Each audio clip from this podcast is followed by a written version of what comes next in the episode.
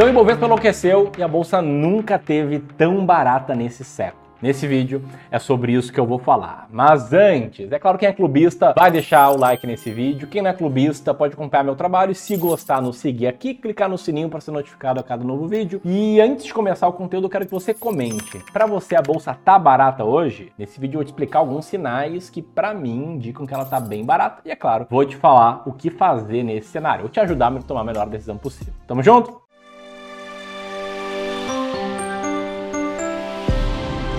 Bom, então vamos lá, tá? Eu quero trazer aqui um pouco de contexto, um pouco das coisas que estão rolando que podem ter contribuído para a bolsa ficar bem barata do jeito que ela tá. Depois vou te mostrar alguns sinais de que ela tá barata e é claro te falar, ou melhor, te ajudar a decidir o que fazer nesse cenário. Mas aqui eu quero destacar dois pontos. O primeiro ponto é o fato da gente estar tá num movimento de aumento nas taxas de juros. Como você pode ver, a taxa Selic recentemente subiu mais uma vez e ela já saiu nesse ciclo de 2% para 13,25% ao ano, dividindo opiniões aí de especialistas do mercado. E por que a taxa de juros está subindo? Te liga só, nesse gráfico a gente vê o aumento da taxa de juros em azul e o aumento da inflação em cinza. Você pode ver que a taxa de juros ela aumenta sempre que a inflação sobe. O motivo da taxa de juros, do aumento dela, é para conter a inflação. Né? É um estímulo maior para as pessoas deixarem dinheiro paradinho ali, rendendo sem risco num tesouro Selic,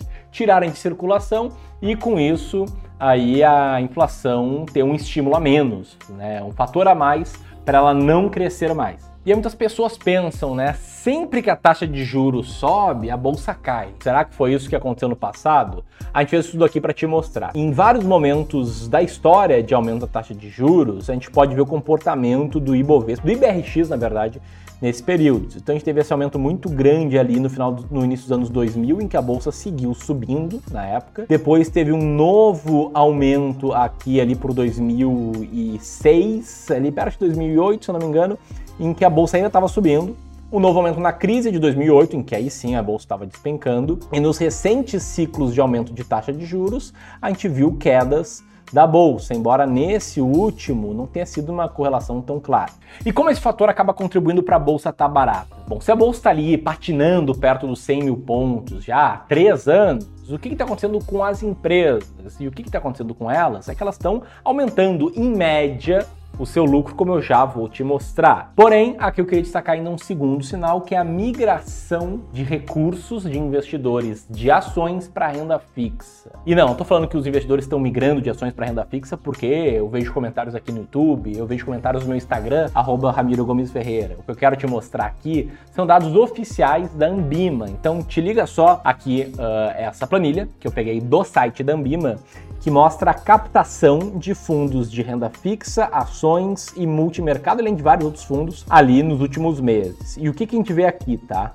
De setembro de 2021 até maio de 2022, a gente teve um resgate líquido de 53,9 bilhões de reais em fundos de ações. E a gente teve também um resgate líquido de 80 bilhões de reais em fundos multimercados, que muitas vezes investem também em ações, investem em renda fixa de longo prazo, esse tipo de coisa. Para onde que está indo esse dinheiro que está saindo do risco? Ele está vindo para cá. A gente pode ver aqui que em fundos de renda fixa, a gente vê uma captação líquida de setembro para cá de 122 bilhões de reais. Ou seja, os investidores impacientes com essa bolsa que só está andando de lado estão saindo dela e estão indo para renda fixa. E eu tô vendo, né, nos comentários de vídeos, no Instagram, até em papo com alguns clientes nossos, eventualmente, os clientes eventualmente não estão tão bem educados financeiramente, até comparação de bolsa de valores com a poupança, né? Quando olha para prazo muito curto, o pessoal pensa às vezes, poxa, ali até a poupança que não rende nada estaria rendendo mais que a bolsa. O que é claro, é um erro. Afinal, bolsa de valores é uma aplicação de longo prazo, deve ser comparada com outras aplicações no prazo mais longo. Mas dito isso, a gente tem alguns sinais de que a bolsa pode sim estar bem barata. Antes de mostrar esses sinais, eu quero fazer um disclaimer. Primeiro aviso: o que está barato muitas vezes pode ficar mais barato, ou seja, a bolsa pode cair. Está ligado com o segundo aviso: não existe certeza em renda variável. Né? Se tivesse certeza em renda variável e eu tivesse elas, poxa, seria a pessoa mais rica do Brasil, com certeza. Terceiro aviso: retorno passado não garante retorno futuro. Eu não vou nem avisar que a minha voz tá ruim hoje, mas o fato é que eu quero te mostrar aqui esses sinais. Vamos lá? Primeiro sinal: a bolsa está num dos menores patamares índices preço por lucro da história. Te liga só nesse gráfico aqui que eu peguei do site Oceans 14, que mostra como a bolsa atualmente está com PL ali de 5, pouquinho. Né? 5,49 aqui segundo o dia 1 de julho. E aí você pode ir para trás aqui e olhar o preço por lucro histórico da bolsa, e a gente só vai ver patamares pequenos assim ali por 2001, 2002, né, quando a bolsa estava no patamar muito baixo, tinha ainda resquícios da crise da Ásia no final dos anos 90, tinha uma crise mesmo no Brasil aqui. A gente viu também isso aqui em 2008, né, na, no crise do subprime, quando a bolsa estava com uma relação preço por lucro muito baixa também. E a gente viu isso ali em 2016. Isso, né? ali o PR estava 9, quase 10, mas enfim, a gente viu uma queda no preço por lucro ali em 2016, quando o Brasil viveu uma das piores crises internas da história. E em todos esses momentos em que a bolsa teve uma queda repentina do índice preço por lucro, eles se mostraram momentos bons das pessoas que investiram neles e ficaram por mais tempo. Esse gráfico aqui mostra o desempenho da bolsa desde os anos 70, já descontado da inflação, e eu sempre defendi que investir na bolsa por longo prazo faz muito sentido, porém, quem comprou nesses picos aqui para baixo do índice preço por lucro, que estão representados nesses momentos aqui desse gráfico, né? Teve retorno menor. Aqui eu só destaquei também ali 2020, né, no crise do coronavírus, em que, ó, como você pode ver, o índice preço por lucro também deu uma boa queda repentina. O segundo sinal é sobre o dividend yield da bolsa de valores. E quando a gente olha para dividend yield, quanto maior o dividend yield, em tese mais barata tá a bolsa. E nesse caso aqui, no estudo feito pela Economática, a gente pode ver que o dividend yield da bolsa como um todo está muito alto.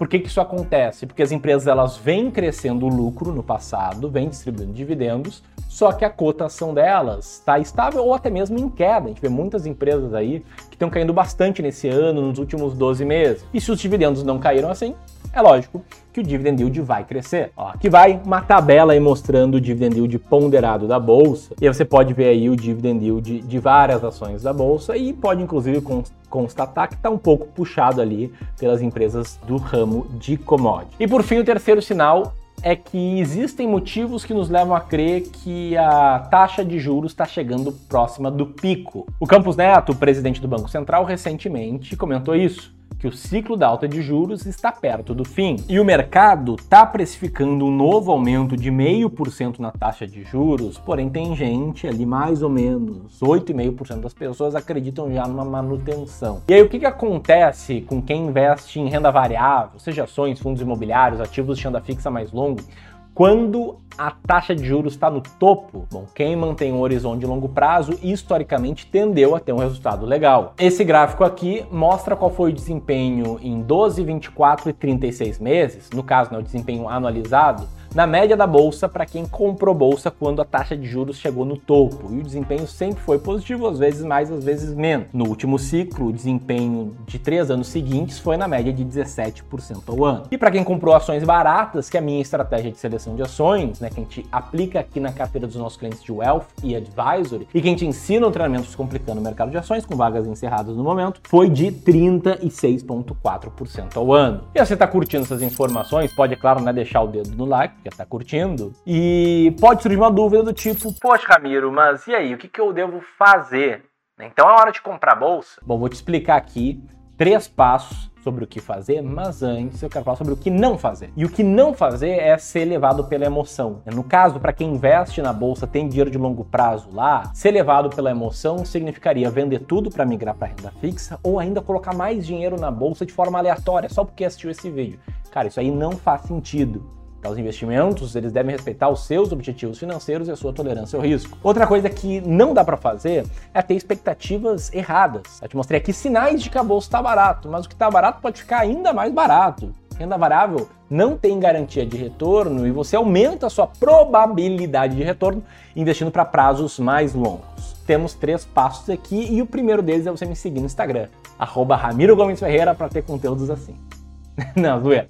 O primeiro passo tá seguir a regra de ouro, que é só investir na bolsa dinheiro de longo prazo. Porque, de novo, não é porque tá barato, não pode cair. O segundo passo é ter uma alocação de ativos clara um percentual destinado para investimentos na bolsa, ou seja, da tua carteira de longo prazo, eu não quero, acho até arriscado ter tudo em ações brasileiras. Pode diversificar entre ações brasileiras e norte-americanas, entre ações brasileiras, ações norte-americanas e fundos imobiliários.